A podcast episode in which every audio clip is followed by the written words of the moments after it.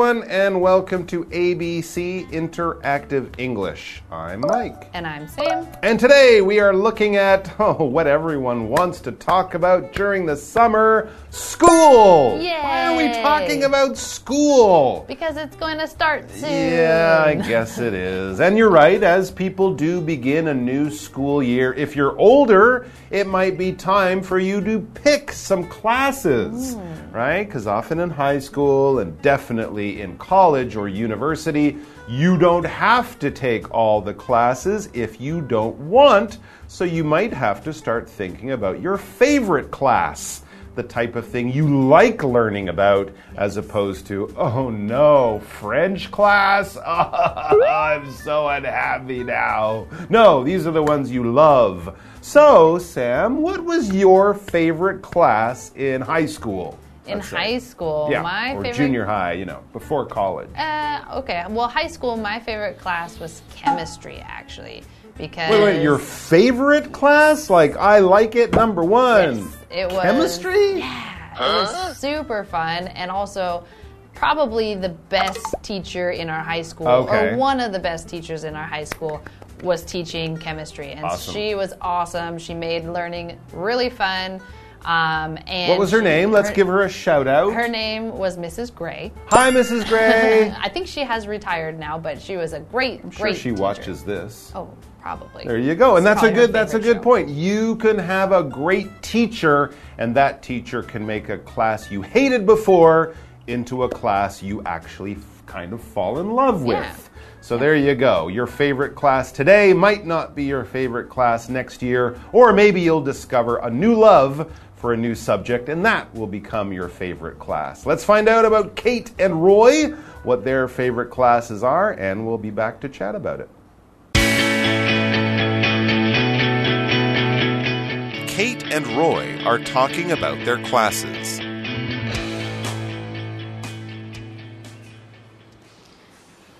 Of all my classes this year, I find chemistry the most interesting. Are you kidding me? It's my hardest and least favorite class. What's so difficult about it? Everything happens at a level that is beyond our sight.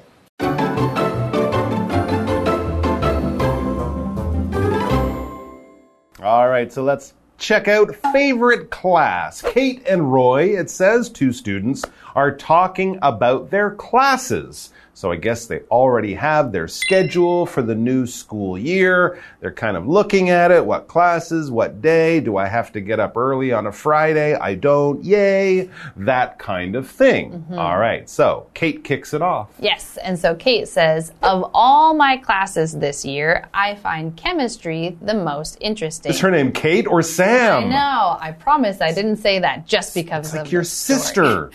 Yes, and so she also really enjoys chemistry, Hmm. and chemistry is a noun. And this chemistry class, uh, or the chemistry as a science, Mm-hmm. it is the study of the very small, small pieces of the earth and of the world that kind of make up everything. So Mm-hmm. you've got um, when you look at like atoms and protons and neutrons and Mm-hmm. all that kind of stuff, that's all in chemistry. You also might know the periodic table.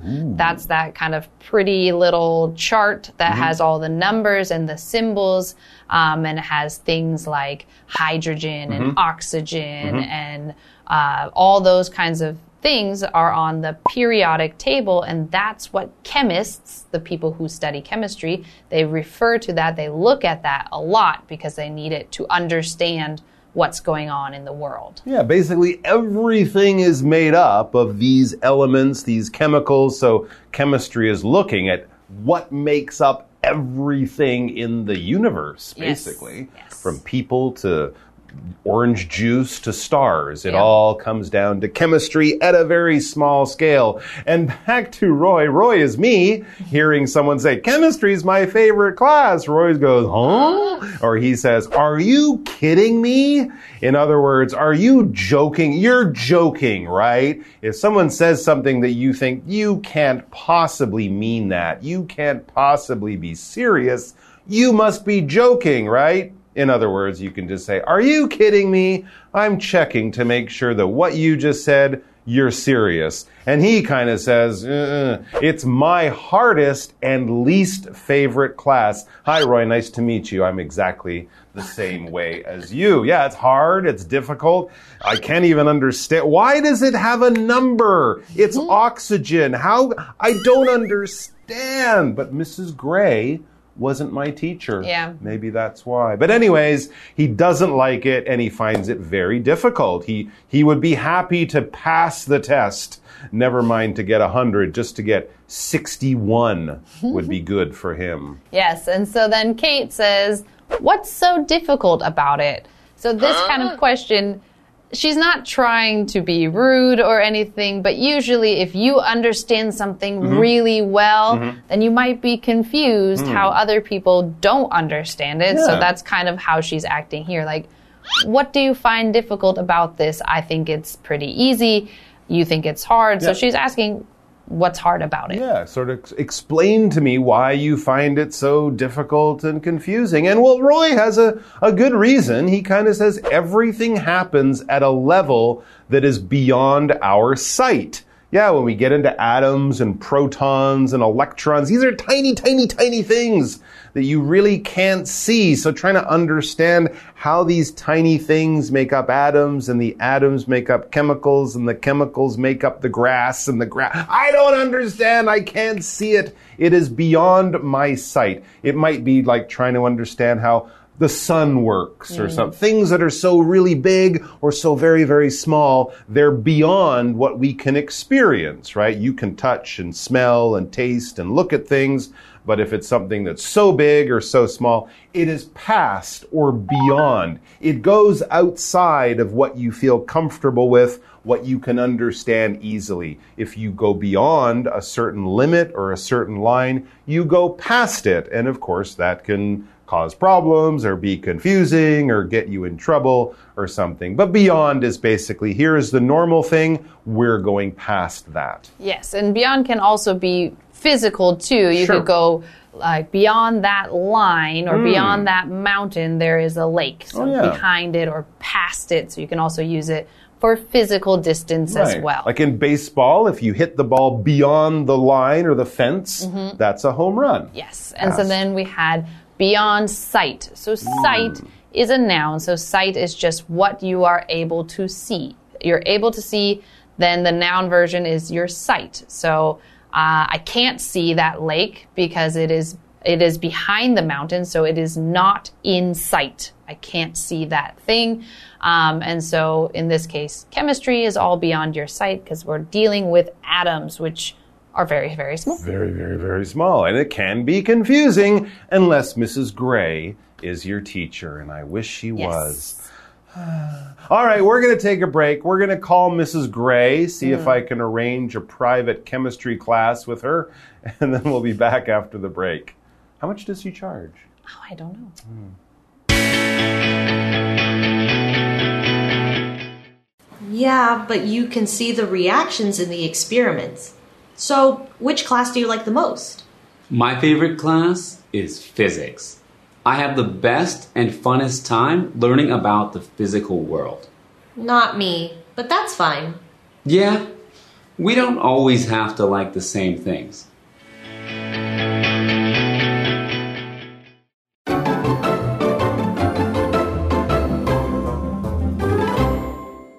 Right, we are back, and Kate and Roy are still talking about their favorite classes. We could also say their favorite subjects at school. Uh, Roy was just saying that he doesn't like chemistry. Kate does, but Roy, he finds it confusing and hard because it's talking about tiny little things like atoms and elements, things that he can't see, he can't touch. So when they're learning about how these things work, he's like, yeah, but it's, I, I don't understand. It's so small, I can't get it. Yes, and so then if we listen to Kate, she is mm-hmm. going to respond to this and Right. try to make a little bit of sense of that. And so mm-hmm. she says, Yeah, but you can see the reactions in the experiments. And so, Okay. yeah, you might not be able to see all of these little atoms and things like that, but mm-hmm. by seeing what they do and how they react together, you can kind of learn about them still. So she thinks it's still not that bad, it's not that confusing. But then she goes on to ask, so which class do you like the most? All right, yeah. What is his favorite class or subject? And, well, his is not too different, in mm-hmm. fact, from Kate's. He says, My favorite class is physics. All right, so this is another science. Often in high school, you will study one or all three of these sciences chemistry, physics and biology. Now, biology is about living things, plants, animals. If you want to be a doctor, for example, you would study, study biology. But physics might be more for people who want to study engineering or something like that. Physics is about how things in the world move, bodies in motion. We think of um, we think of Newton with the apple falling on his head and discovering gravity. We think about how things move through the world. Things have weight, they have mass, they have density. If you're designing cars, boats, rocket ships, you'll need to know a lot about physics. But also, if you're playing sports, if you're a baseball player and you're throwing a ball through the air, physics would come into that. Flying an airplane requires a lot of physics to go right because, of course, there's weight, there's speed, there's gravity, there's mass. Things like that are the types of things you will learn in physics. He says, I have the best and funnest time learning about the physical world. The best and funnest or most fun. He really enjoys learning about the world through physics. Yes. And so then Kate responds back to this. Not me, meaning "Mm, I don't like physics. Okay. So not me, but that's fine. Interesting. So they again they're discussing these favorite classes. He likes physics. She says, "Not me. That's not one of my favorites, but that's fine." Meaning it's okay that we like different things. Sure, they can still be friends. They can still fall in love and get married and have kids, even if they don't have the same favorite classes at school. As Roy says, yeah, we don't always have to like the same things. There you go. With your friends, with your partner, with your lover, whoever it happens to be, you can have different opinions and different tastes. As long as it doesn't lead to fighting all Yes. the time, and Yes. hopefully they're not physics is better. Shut up, chemistry. I hate you. Mm-hmm. No, it doesn't get that serious because it's just what they like at school. And in fact, it's interesting mm-hmm. because this way they can learn a little bit more about something they don't know a lot about. All right, guys, that's all the time we have for today, but we'll have another good dialogue for you tomorrow. Come back and join us for that. And we promise no physics, chemistry, or biology in tomorrow's dialogue, right? Right. Right. Yes. Yes, definitely. Cartoons. Ooh.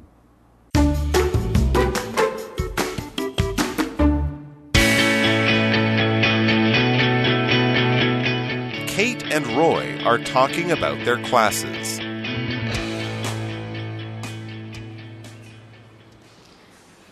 Of all my classes this year, I find chemistry the most interesting. Are you kidding me? It's my hardest and least favorite class. What's so difficult about it? Everything happens at a level that is beyond our sight. Yeah, but you can see the reactions in the experiments. So, which class do you like the most? My favorite class is physics. I have the best and funnest time learning about the physical world. Not me, but that's fine. Yeah, we don't always have to like the same things.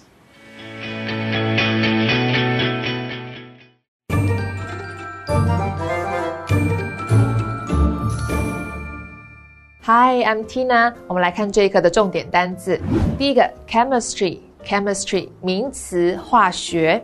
Chemistry is my favorite subject in school。化学是我在学校最喜欢的科目。下一个单字，beyond，beyond 介系词，超出、超越。The house is beyond my budget。那房子超出了我的预算。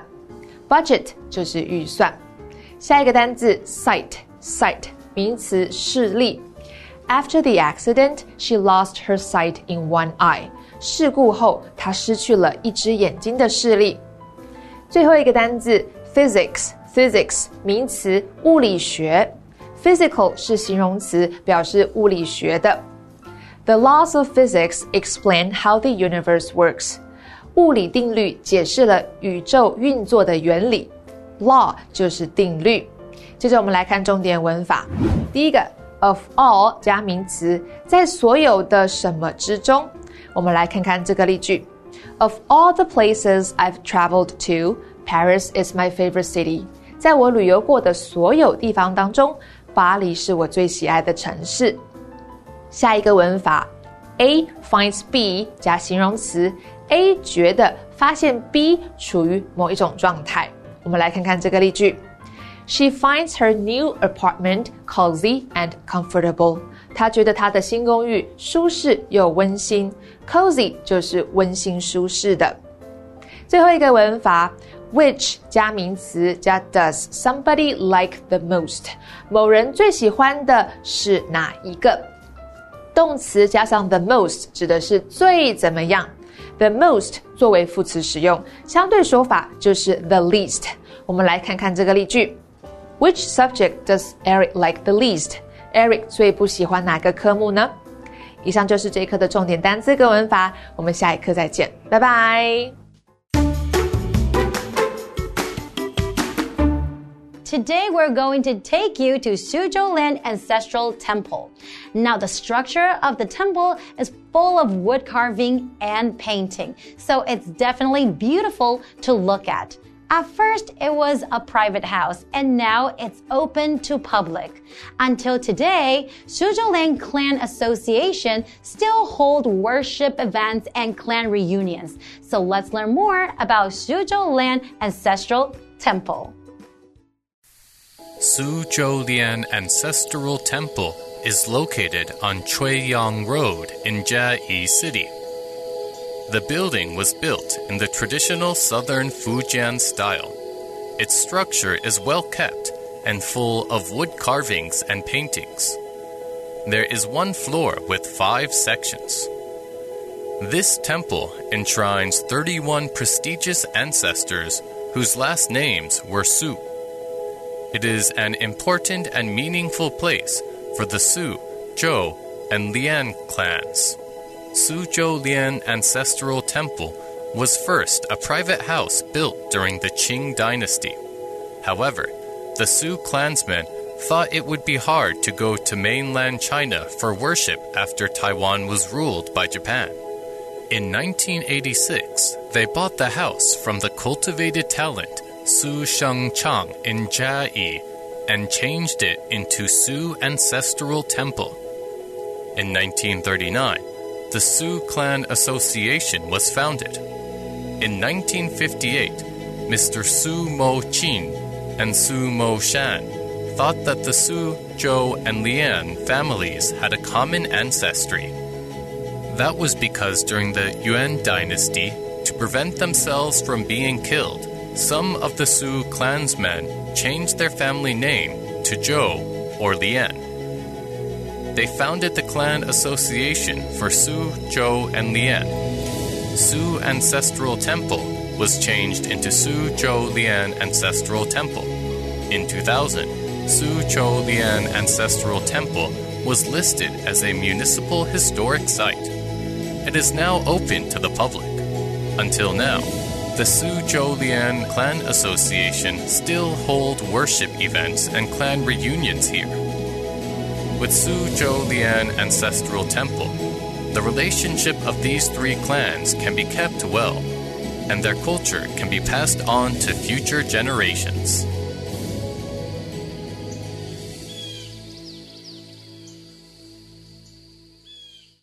Hope you guys really enjoy learning about Suzhou Lian Ancestral Temple. It certainly sounds like a beautiful place to visit if you're ever in Jiayi. Well, this is all the time we have for today, and thank you so much for joining us, and we'll see you guys next time. Bye bye.